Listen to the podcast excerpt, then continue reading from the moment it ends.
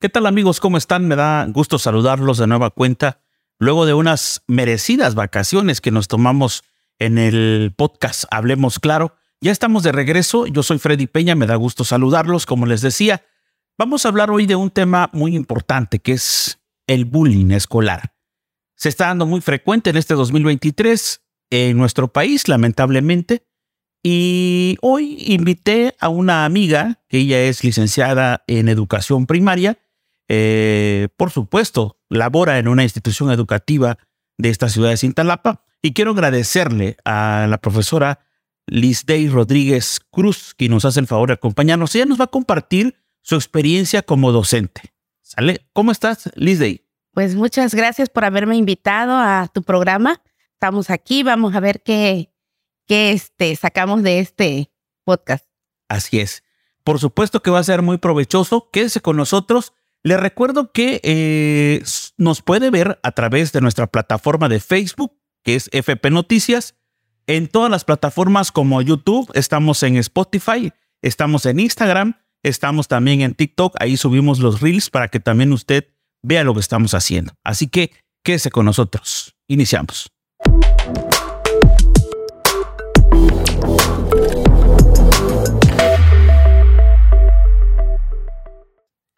Bien, eh, a los que se acaban de conectar en este momento, les recuerdo que hoy vamos a hablar del bullying escolar. Un tema muy importante, por supuesto, en el episodio 96 del podcast Hablemos Claro. Está conmigo Day Rodríguez Cruz y le cuento así muy rápido, a pesar que a Day lo conocí en la prepa, no había tenido la oportunidad de platicar con ella de esta forma, un poquito más, más seria, en otro nivel. porque eh, quiero decirles a ustedes que Liz Day, eh, como lo dije al, inicio, ella es licenciada en, en, eh, en educación primaria, pero además de eso, es una apasionada de la educación. y lo demostró en la pandemia. No tuve yo la oportunidad de entrevistarla en esa ocasión, pero ella echó a andar un modelo muy importante. Ya ve que se manejaba la educación a distancia, virtual, y bueno, ella fue prácticamente destacada a nivel nacional, quiero decirles, por compañeros que la entrevistaron. y, y, eso lo hace eh, de alguna forma diferente. Personas que realmente destacan por su compromiso por la educación. Y lo digo yo y lo sostengo como muy pocos docentes hoy en día. Así que el bullying escolar, ¿por qué, ¿por qué el tema del bullying escolar? Hemos visto en las noticias últimamente lamentablemente casos muy extremos ya de violencia excesiva, ¿no? Entonces, son muy consecutivas este, esos casos y nos preocupa qué está pasando en las escuelas. Pero también cómo están reaccionando, qué hacen los maestros, cómo están tratando de controlar cuando detectan ciertas cosas, prevenir y en su caso, si, si ya, ya pasó, ¿qué hacen? Entonces, Liz em, entremos ya al tema y te pregunto, ah, porque antes que todo, quiero, si me permites, siempre doy una introducción a veces como para que el contexto lo entienda la gente que nos hace favor de vernos y escucharnos, ¿no? Eh, quiero decir, quiero comentarles lo siguiente, muy rápido. Eh, el acoso escolar. ¿Qué es y cómo identificarlo? El acoso escolar es un comportamiento prolongado de abuso y maltrato que ejerce una alumna o alumno, o bien un grupo de alumnas o alumnos sobre otros u otros. En las escuelas con el propósito de intimidar o controlar al alumno mediante contacto físico o manipulación psicológica. Por supuesto que se consideran tres tipos de acoso. El acoso verbal consiste en expresar de manera directa o indirecta entre las alumnas y los alumnos palabras desagradables o agresivas, cuya intención sea humillar, amenazar, intimidar o, o, se complica la situación sobre, sobre un acoso verbal. El acoso social consiste en lesionar emocionalmente las relaciones de una alumna o alumno con otro u otros, aislarlo, no tomarlo en cuenta, marginarlo, pues. Y el acoso físico, que es peor, bueno, no, todas son importantes, pero el acoso físico es la acción continua de una alumna o alumno o bien de alumnas y alumnos para lastimar o ocasionar lesiones corporales a otro compañero o deteriorar sus pertenencias. Incluye hasta el golpearlos, patearlos, pellizcarlos, escupirlos, hacerlos tropezar, empujar, en fin, una serie de cosas muy lamentables. Entonces, Licey, después de esta breve introducción, por eso te pregunté, ¿cómo hacen ustedes para detectar, controlar una situación de un bullying escolar? Primeramente, pues el alumno se queja constantemente. En algunas ocasiones, pues, este, dicen, maestra, este niño me está molestando. Puede ser una vez, se habla con el niño. Si el niño no está practicando el bullying, ahí va a quedar. Pero si el niño vuelve a repetir esa conducta y vuelve otra vez y vuelve otra vez, entonces ya hay, como maestro, ya hay un caso de, que tienes que estar alerta. Que no puede ser posible que ya vayan cinco o diez veces el mismo niño molestando a otro niño que es el mismo y nosotros lo dejemos ahí. Entonces, una de, de las primeras cuestiones que yo hago para resolver esta situación es hablar con los papás. Y siempre les digo, miren, si ustedes hablan en casa, al siguiente día tiene que haber un cambio. Tal vez no total, pero tiene que haber un cambio.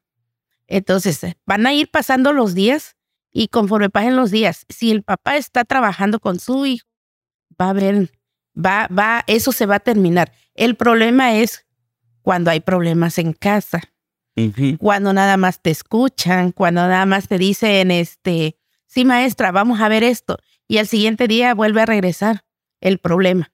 Sí. Y el niño se vuelve a quejar y ya viene mamá, porque ahora ya viene el, la mamá y el papá del niño acosado, ¿no? Sí, sí. Entonces pasamos a dirección. Así es. Lo que le llaman, ¿no?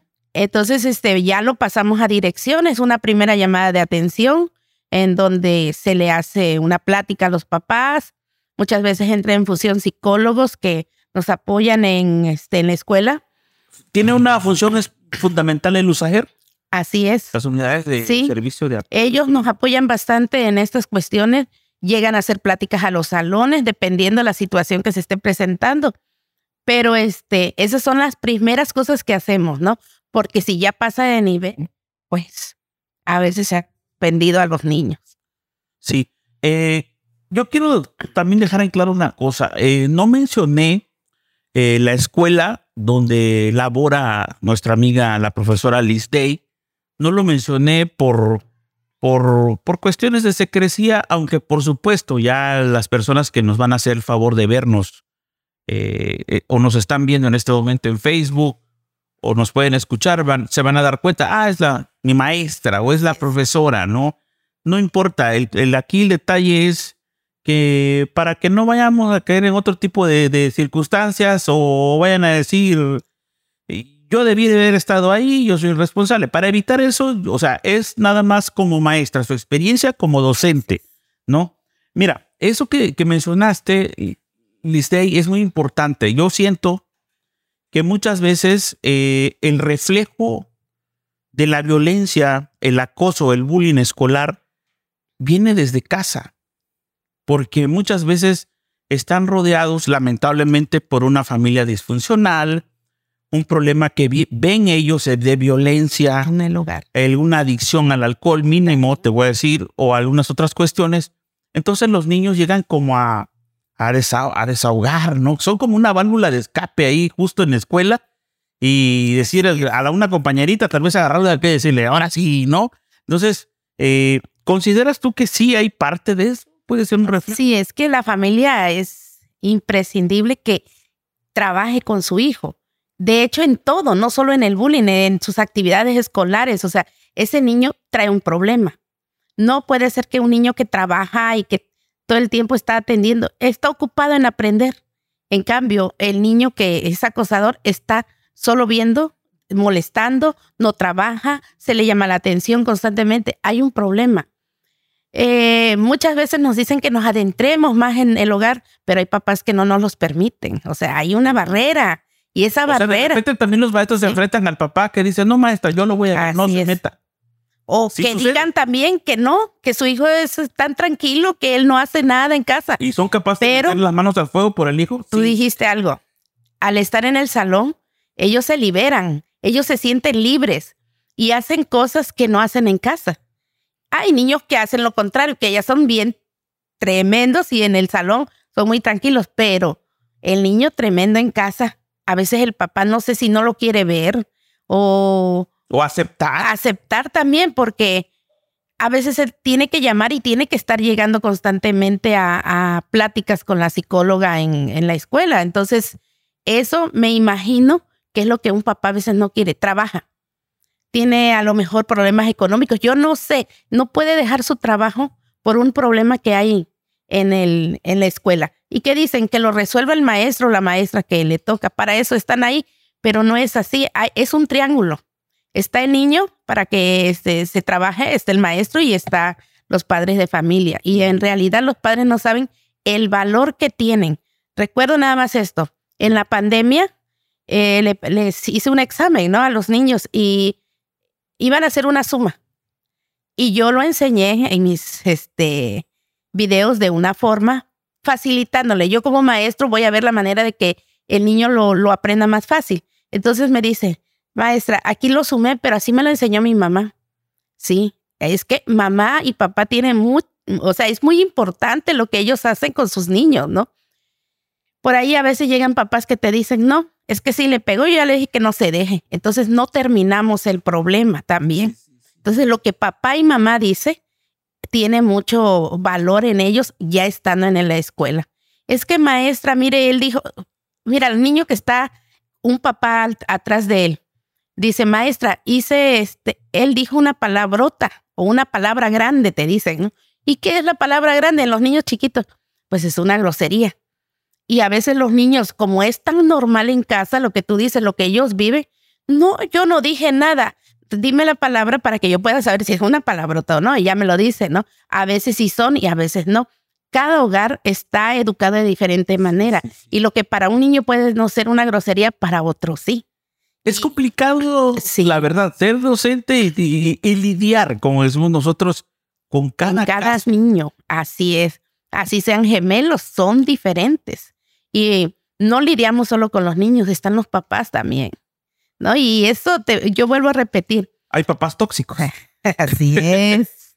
Tenemos compañeritas ahí en la escuela que se viven, miren, o sea, llega el, o sea, no solo se estresa un papá cuando dice, no, es que no aprende venir. No, también el maestro cuando pasan estos casos de bullying, o sea, el maestro, de verdad, entrar al salón y pensar que va a haber un problema en el, que, en el cual no puedes hablarle, porque ahorita ya tú no puedes regañar, tú no, menos pegar, ¿no? Porque también es, otro es problemota también. Sí, entonces, pues si nosotros no podemos corregir, claro, no pegar, pues que los papás lo hagan, que ellos hablen, si ellos están educando, porque ahora la nueva, ¿no? Es educar en el amor.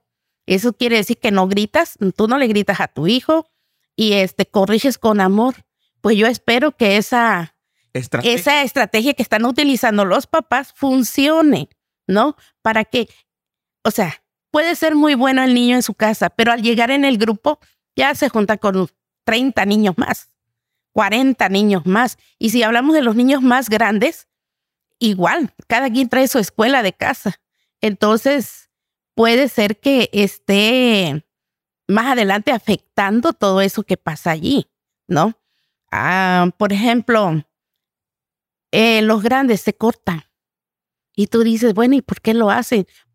Estudiamos nuestra primaria, nosotros no hacíamos eso. Vivíamos de otra manera todo esto, ¿no? O sea, tal vez había, no sé, molestias, porque no era un bullying en sí. Se resolvían de diferente manera. Sin embargo, ahora ya no es así. El niño, muchas veces las mamás, es que le está haciendo bullying y no es bullying. Solo lo molestó una ocasión, vuelvo a repetir. Si esto se repite constantemente, pues sí. Pero si nada más fue una vez. Sí, porque no hay que confundir también que por el simple hecho que yo le diga, ay, ¿cómo eres de tonta? No te fijaste de tal cosa. Por si los niños lo dicen a veces de una manera normal. O sea, lo pueden decir normal. Pero si la niña, como es esto, por la educación que trae en casa, va y se lo dice a la mamá y le dice, ¿sabes qué, mamá? Me dijo mi compañera o mi compañero que era una tata porque no entendí.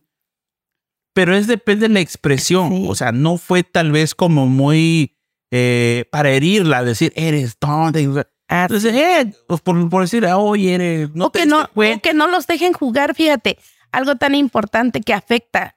Ahorita los niños de la pandemia vienen, pues mimados, lo vamos a decir. ¿Por qué? Porque estuvieron con papá. yo digo que en primer año a mí no me afectó este. Por cierto, ¿qué, qué grado? Primer año. Primera, más difícil, ¿no?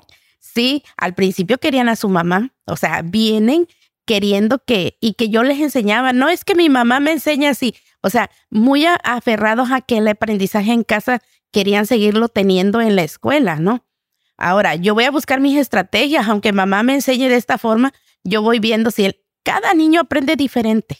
Y a él le enseñé de una forma, a él le enseñé de otra. Entonces, todo eso influye. Eres de la idea también, me gusta eso que estás diciendo, eres de la idea también de que porque hay un formato, o sea, tú te atreves a romper los paradigmas, pues. Así es. Tú detectas que el niño fulano es más lento de aprendizaje, pero es inteligente. Y este rápido le agarró la onda. Y dices tú, no, es que yo ya lo dije y no me importa lo demás. Te vas a acercar al otro niño y decir, ¿sabes qué? Hazle así, de esta otra forma. o sea, te gusta comprometerte. Todos te necesitan. Pero ¿quién te necesita más? El que aprende fácilmente. Yo doy mi enseñanza desde aquí de manera general. No. Bueno, pero de entre todos van a haber niños que no me van a entender. Entonces ya esos niños los tengo que agarrar solito. Y de esos se van a ir otros que ya aprendieron, ahí donde enseñé nada más a ellos. Y me van a quedar otros, o sea, voy este, viendo cómo va evolucionando el aprendizaje en cada niño. Y este, volvemos al bullying, ¿no? porque eso también, o sea, a veces los niños que saben mucho, este, se burlan de los niños que no saben, sí, y no que no saben. A mí no me gustan apodos, a mí no me gusta. Si allá afuera lo hacen en casa y dicen groserías, se los he dicho, allá en casa. Pero en mi salón se va a respetar porque soy su maestra. Usted, hay niños que me hablan de, de tú. Y este, es una enseñanza en casa. No se los quito porque pues es difícil que un niño de primero me entienda que el usted, eso es para respetar, ¿no? Entonces, este, si ellos ya traen el tú, se los dejamos, siempre y cuando no se pasen, porque hay niños enojados, me llegan a aventar sus cuadernos. Ahí está la tarea, ¿no? No, momento, yo no te agarro así tu cuaderno, yo no, o sea, si yo no trato así a ellos, ellos no tienen por qué responderme. Ahora nos vamos a grados superiores, imagínate eso, que un niño de primero me, me aviente el cuaderno. Sí, sí. Y ya esos niños ya en secundaria, pues, este... Van a ser más violentos. Sí, exactamente. La violencia hay que pararlo a tiempo, porque si no vamos a ver los casos que se están viendo. No sé qué tienen los jóvenes en este tiempo, que parece que están enojados. Porque yo digo, yo trato con niños chiquitos y les hablo y los puedo abrazar y los puedo calmar abrazándolo en algún momento. Pero el niño, eh, o sea, un joven ya no podemos hacer eso. Capaz de cuando le quiero abrazar, me pegan. No, lo toman a mal. Así es, o sea, no, no puedes, no se puede hacer eso. Entonces, este, cada nivel también tiene su grado de complejidad para tratar estos temas. Sí. Creo que en los más chiquitos es diferente, porque todavía puedes tratar con sus papás, pero ya en los... Adolescencia. Sí, ya va a su propio criterio. Sí, trabajamos con los papás también, pero su criterio del niño, pues. Oye, eh, eh, eso que, que mencionabas, eh, Liz Day, en el caso de eh, los, los niños que son difíciles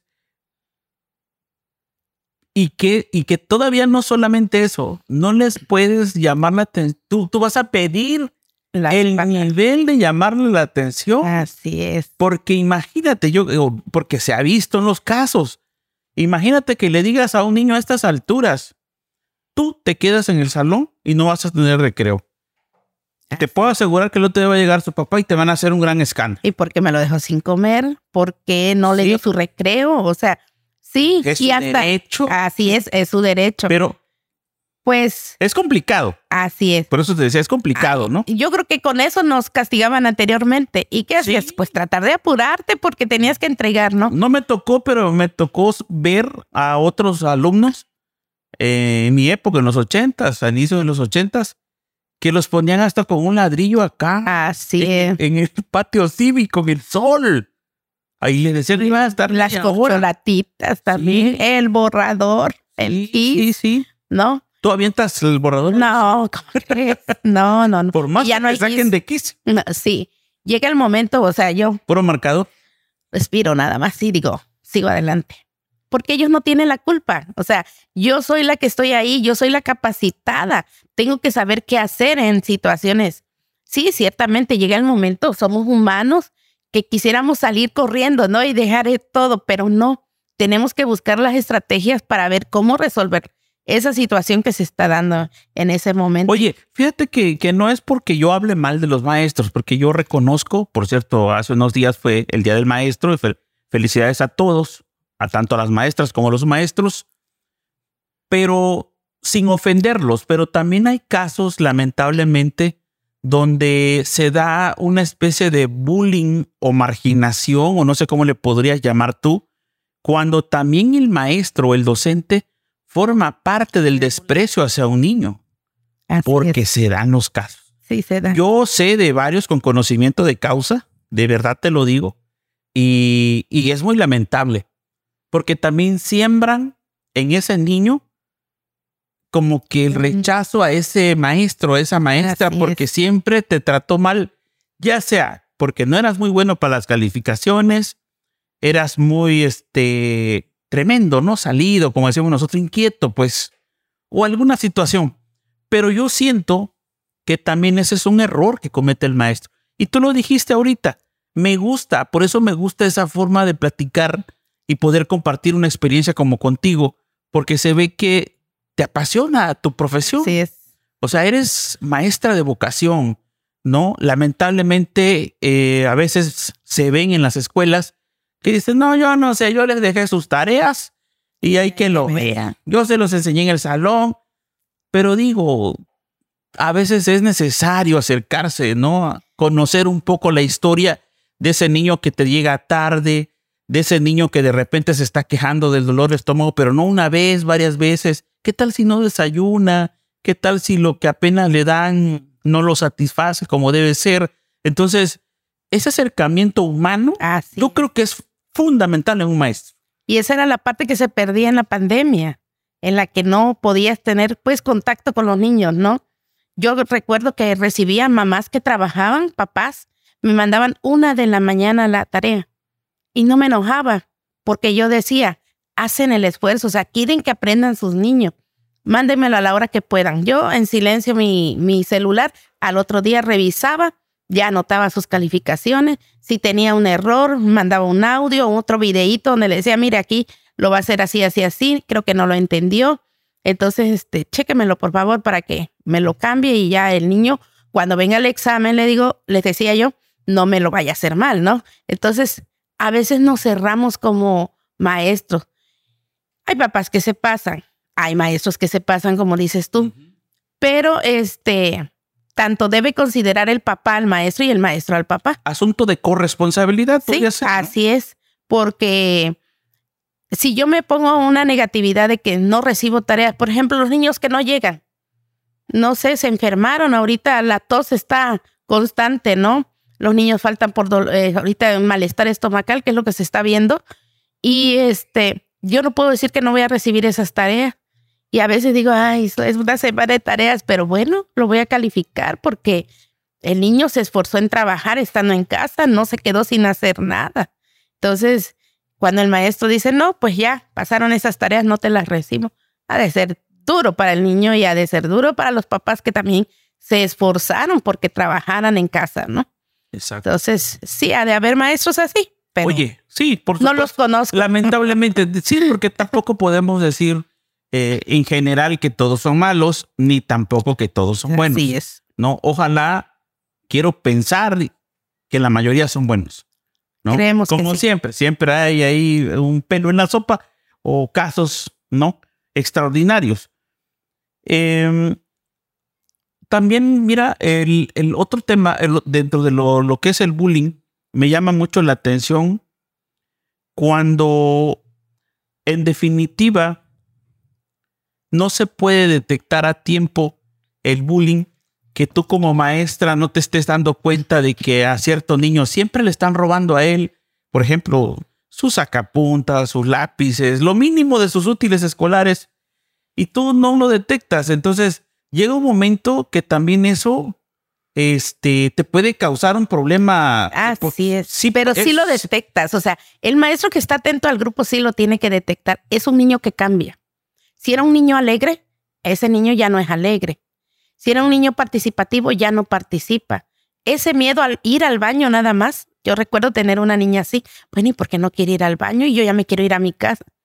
Me, me decía que unas niñas grandes le, le quitaban su dinero y que si no, este, le, le vamos a pegar a tu mamá. Y yo, o sea, yo veía algo diferente en la niña, no había detectado en ese momento qué era, pero pues ya pasé el caso a, a la dirección y se evitaron. Por eso los niños en nuestra escuela, los chiquitos tienen su baño, los este, más grandes tienen otro baño y aparte los de secundaria, vamos a decir así, tienen otro baño para que no puedan entrar a los baños de los chiquitos y sucedan esas cosas. Entonces, este, tú lo detectas, o sea, si estás al tanto de tu grupo, detectas que son como unos hijos para nosotros. Tú sabes cuando tu hijo vino diferente a tu casa.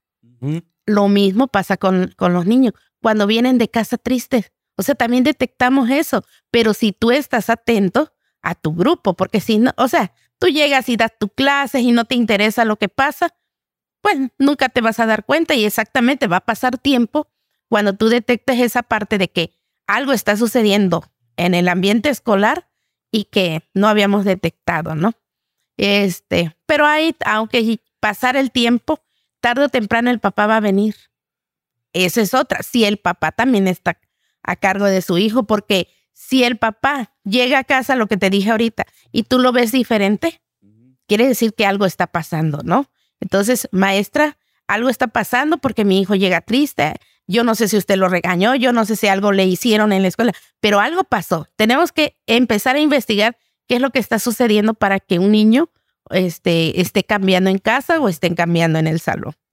Sí, eh, te quiero comentar, bueno, aquí tengo un dato, pues que el 3 de noviembre, por cierto, se conmemora el Día Internacional contra la Violencia y el Acoso en la Escuela, conocido como bullying, establecido, por cierto, por la UNESCO. Y fíjate que la UNESCO tiene una estadística que em, el 55% de las denuncias reportadas eh, son entre niños entre 12 y 15 años, es lo que tiene reportado y, pues de estas el 56% son presentadas por mujeres, es decir, las mujeres son más víctimas del bullying. Y, yo te quería eh, comentar también, preguntarte, bueno, comentarlo. Eh, he visto en las noticias que la Secretaría de Educación Pública, eh, por supuesto, la Secretaría de Educación, la federal, reconoce que no ha implementado como que más interés en el bullying, es decir, la capacitación constante de los maestros, los cursos para saber sobrellevar esa situación, porque como bien mencionabas, los maestros de USAER son una cosa, que también no todos los de USAER son comprometidos a veces con su labor, con su compromiso, ¿no? Pero también muchos maestros que están en el aula todos los días eh, no tienen esa, esa indicación o esa capacitación de decir es que ya sabemos qué hacer, eh, cómo sobrellevar el asunto, porque la Secretaría nos mandó esta circular, nos han capacitado. Eh, eso también es una realidad que está sucediendo en el país. Se pierde todo eso, pero sí hay una, si entramos a la Secretaría de Educación Pública, ahí están como los lineamientos, los pasos a seguir cuando sucede. Pero es cuestión de interés también personal del docente. Yo así lo veo, ¿no? Que, que nosotros tenemos que investigar. Nosotros llevamos CETES, ¿no? Que son cursos donde este cada mes, dicen los papás, no trabajan, no trabajan los maestros, pero este, en realidad se ven muchos temas ahí, ¿no? Y hablamos de nuestros niños, ese es el momento. ¿Qué problemas presentan tanto en aprendizaje como en conducta? ¿Cómo lo vamos a tratar? Por eso te digo que ahí es donde decimos, este, necesitamos un curso para todo el grupo, porque aunque estén mal dos o tres niñitos que tienen problemas, o sea, lo va a escuchar todo el grupo pero este, eso se tiene que ver en los CETES. Pues es la nueva estrategia que está utilizando el gobierno, donde tú tienes que ver la manera de buscar tus propias estrategias, ¿no? no es como... comprometer a los padres de familia también. Sí, porque pues uno puede estar haciendo. Y yo recuerdo un caso de que pues actuó USAER, actuó escuela, pero mamá no se comprometió y el niño seguía en lo mismo. A veces los papás, ¿qué hacen? Bueno, lo cambio de escuela pero ella vuelve a dar el problema y lo tiene que sacar de esa escuela porque mientras el papá no se, se comprometa, ¿no? A que haya una solución en eso. Yo digo, si son chiquitos, son pequeños, están en secundaria o están en prepa, ¿qué va a pasar cuando ya tengan que irse a la vida? estar en la sociedad, tengan que trabajar para seguir siendo problemáticos en sus trabajos. Bueno, viste ese caso de, de Tabasco, los niños de prepa, las patadas y todo eso, o sea, y, y la niña que murió, También. ¿no? Que se, se, se peleó con la amiga de secundaria y la amiga con una piedra en la mano y le estuvo dando y finalmente el- la niña murió. O sea, imagínate el exceso de, de violencia. violencia. ¿Y qué hizo la mamá? Fueron detenidas presuntamente cuando pensaban huir a los Estados Unidos en vez de decirle a la señora, Solución. le hago responsable, ya. No, prefieren huir del problema en vez de buscar una solución. Aquí hay un dato interesante, mira, hay una tendencia mundial que indica un rebote de bullying como una manifestación de un conjunto de problemas que evidencia la pandemia, lo que decías hace rato, ¿no? También la dificultad para reintegrarse de una manera sana, saludable y plena a las actividades académicas en los pri- tres primeros niveles de educación. Me imagino que es primero, segundo y tercero, ¿o no? ¿O no? No, ¿Cómo le llaman sería- ustedes? Sería primera, o sea, perdón, ¿Primero y primaria, segundo? No. primaria, secundaria y prepa. Que Esos son los niveles a los que se refiere, sí. ¿no? Ok, bueno, antes que se me olvide también, ¿crees tú como maestra, te pregunto, que las redes sociales han impactado mucho negativamente en el comportamiento y la conducta de los niños? Así es. Mira, Por el no hay un niño que no tenga un celular y trata de quitárselo. Están enojados. ¿Qué dice? Mi papá me lo regaló. Así es. Bueno, como maestros, tal vez no lo permitimos en la escuela, pero como papá, quitárselo es un problema. Estaba viendo un psicólogo ¿En que tu escuela en qué- hasta qué grado pueden, de, pri- de primaria, pueden llevar un celular los niños y tenerlo acá y estar escuchando una llamada o recibiendo nada? nada, lo pasan a dejar con la prefecta Ah, bueno. en secundaria y ya al final para que no tengan Excelente problemas. medida y de acuerdo a los papás. Y este, y si un niño lo logra pasar y se lo llegan a detectar, se lo van a quitar y queda ahí hasta que llegue el papá a traerlo para que se le hable. Eso es lo que yo he visto en secundaria que hacen. En primaria no hay problema, porque este, pues no sé si atienden más, obedecen más, pero no lo sacan, pues, o sea, en secundaria no. Y la maestra o el maestro puede quitarlo y dejarlo así en su cajoncito y al final entregarlo. Porque se supone que lo llevan para que al final puedan Una Ajá. algo, ¿no? hablar con sus papás. Pero volvemos a lo de las redes, ¿no? Eh, veía un psicólogo que, que dice que los jóvenes llegan a sus 18 años y esta parte todavía se está formando, que es la que puede hacer que el joven piense eh, en lo que está haciendo. Cuando les dicen, este, creo por ahí hubo un joven que se comió una medusa, un, pero que era tóxico. Ah, los retos. Sí, y se murió. O sea, y no era un jovencito de secundaria, estamos hablando de un joven como de 18 años. Y se murió. O sea, por, por un reto. Y los retos de ahorita que hay, y yo digo, ¿qué pasa? A veces dicen, es que los papás no están al tanto, es que los jóvenes se meten en tanto. Nos han superado más bien en el conocimiento del celular.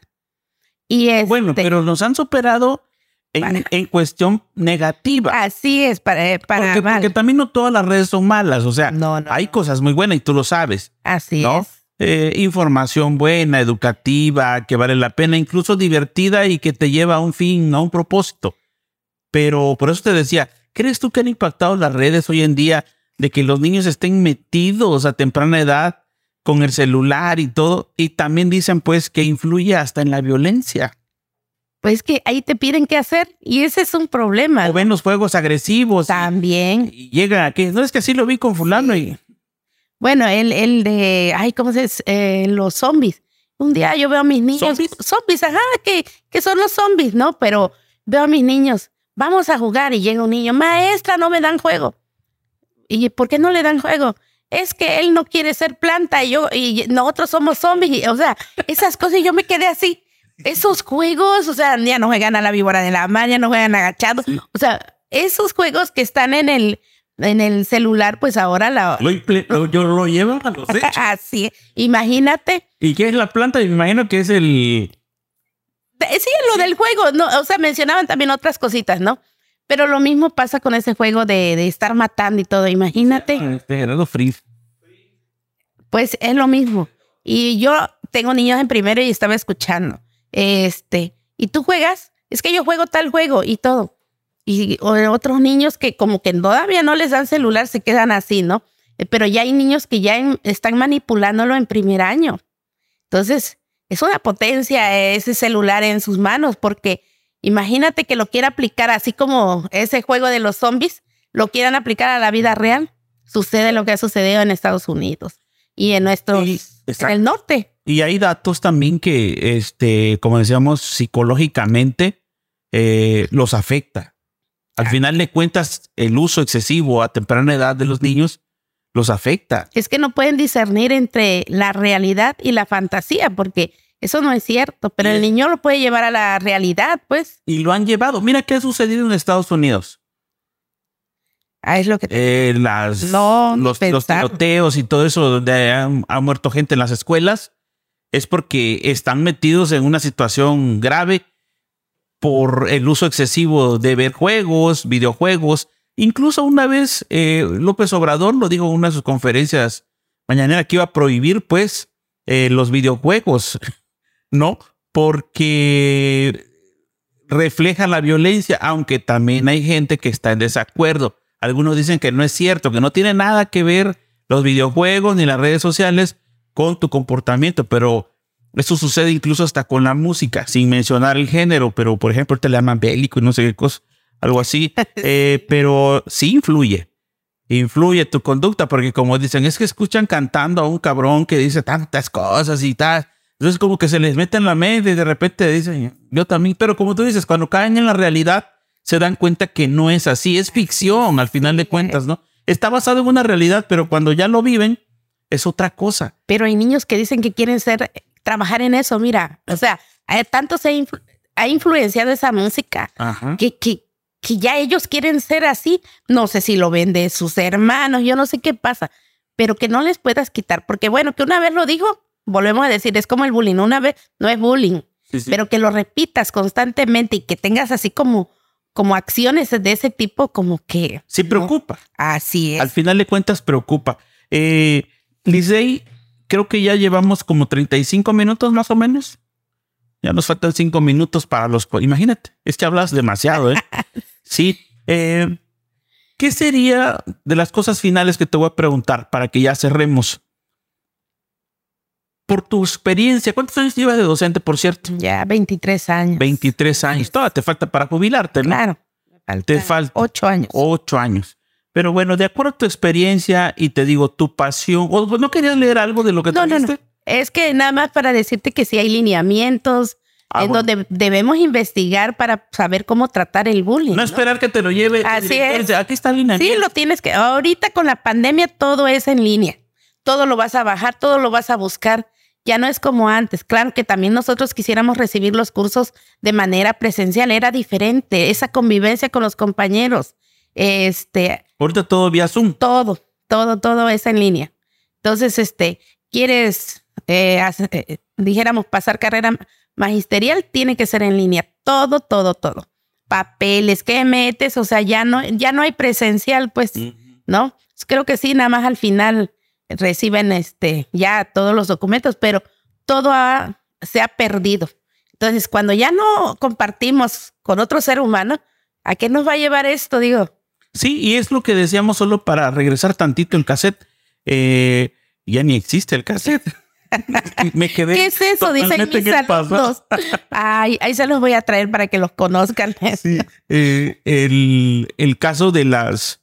Em, ¿cómo, se, cómo, ¿Cómo se ha perdido el interés? El interés para que el maestro realmente esté apuntalando, esté apuntalando, pues, ¿no? siento que si, si, si el maestro, de cualquier grado que sea, incluso en los niveles que mencionamos, primaria, secundaria, preparatoria, eh, si lo hace constantemente, evitaría muchas cosas. Por supuesto, con apoyo de los papás, ¿no? De los maestros, de los alumnos, inculcarles valores, seguir trabajando en la, e, en la ética, el civismo, que ya, nos, ya no existe esa materia, ¿verdad? Ese fue un error también, dicen que fue un error. ¿Cómo se llama ahora? Se perdió, ¿no? Formación cívica. Ah, bueno. Y tenemos también ahora la clase de este, socioemocional, o sea, para ir tratando esos temas de, de los niños, para que vayan manejando sus sentimientos. Imagínate que ahora no tiene mucho cuando me enteré, no sé si todos mis hijos estaban en la primaria secundaria, que ya no los podían ni reprobar, ¿no? Tú no podías reprobar. No, alumnos. Chiapas no se puede reprobar todavía.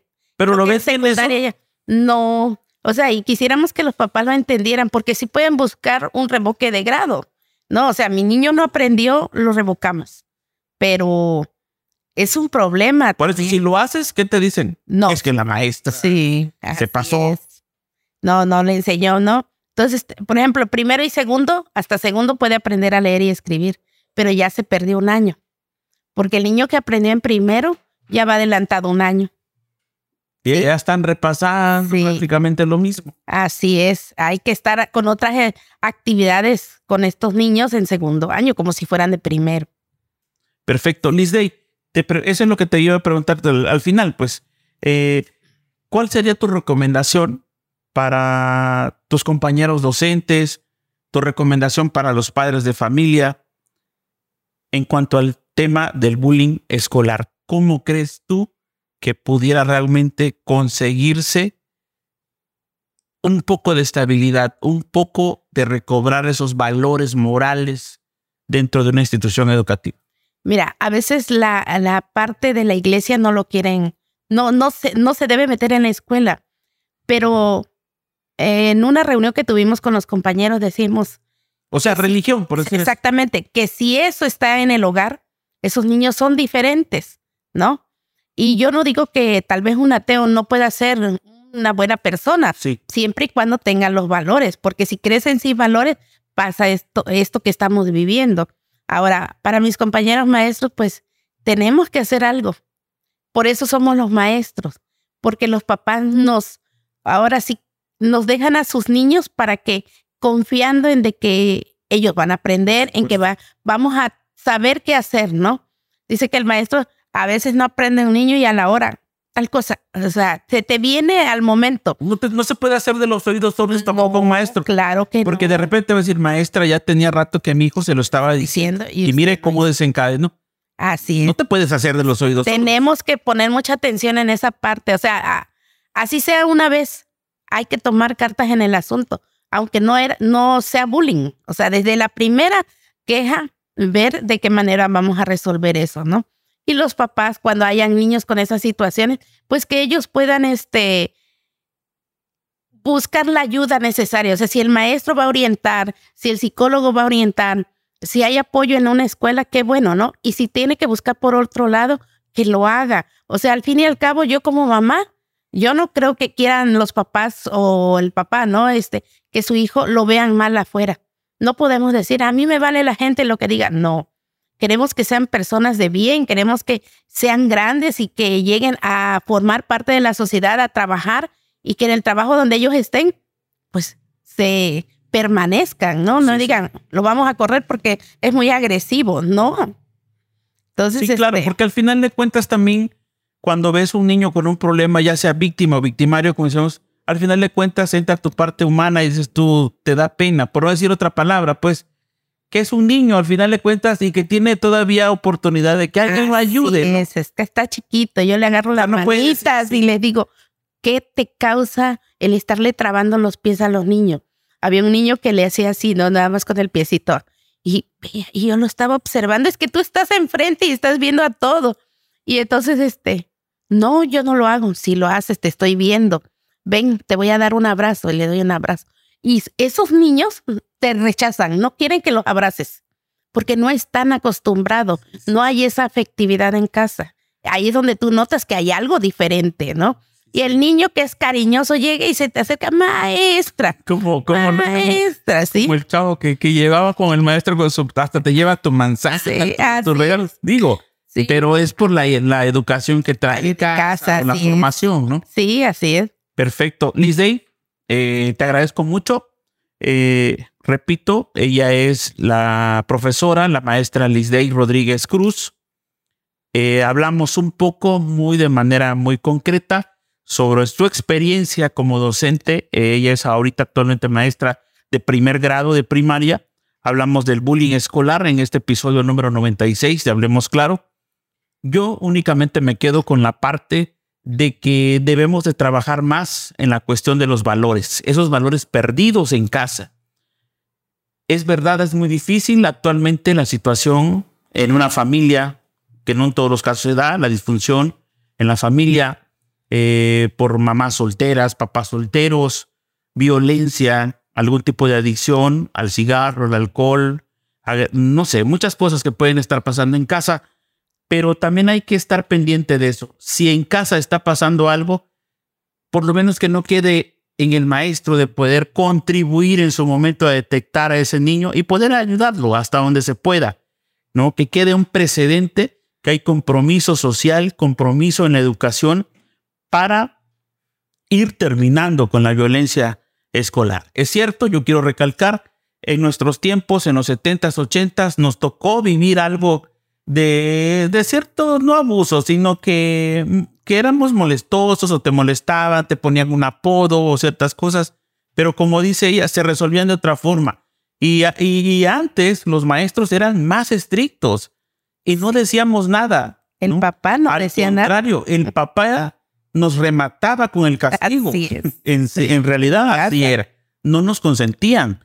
Pero bueno, este es otro asunto porque luego dicen que estamos en contra de la generación de cristal, que es otra cosa, ¿no? Los psicólogos defienden mucho esa parte, pues, que hay que entender a la nueva generación, que no sé qué. Yo no estoy muy de acuerdo en eso, pero así, así las cosas. Mi recomendación es que estemos pendientes, evitemos la violencia para no desencadenar situaciones fatales como los que han registrado últimamente en varios lugares del país, sobre todo los casos eh, que vimos últimamente en Tabasco, que realmente fue muy lamentable. Incluso en Tabasco volvió a pasar otro caso después del, del niño, donde un alumno le fue a pegar con un martillo, no sé si lo viste, a un maestro en la cara, pues, ¿no? Le destrozó, le destrozó parte de su mejilla con un martillo, el maestro quedó bastante grave pero realmente por una calificación, por cierto. ¿no? Entonces hay que cuidar eso. Muchísimas gracias eh, por habernos escuchado, por habernos visto. Yo soy Freddy Peña, los invito para que siga todas nuestras plataformas digitales, nuestras redes sociales y estamos, por supuesto, a la orden con estos temas de interés social para toda la comunidad. Muchísimas gracias, yo soy Freddy Peña, agradecemos la producción de Makers Studio como siempre. Que descanse.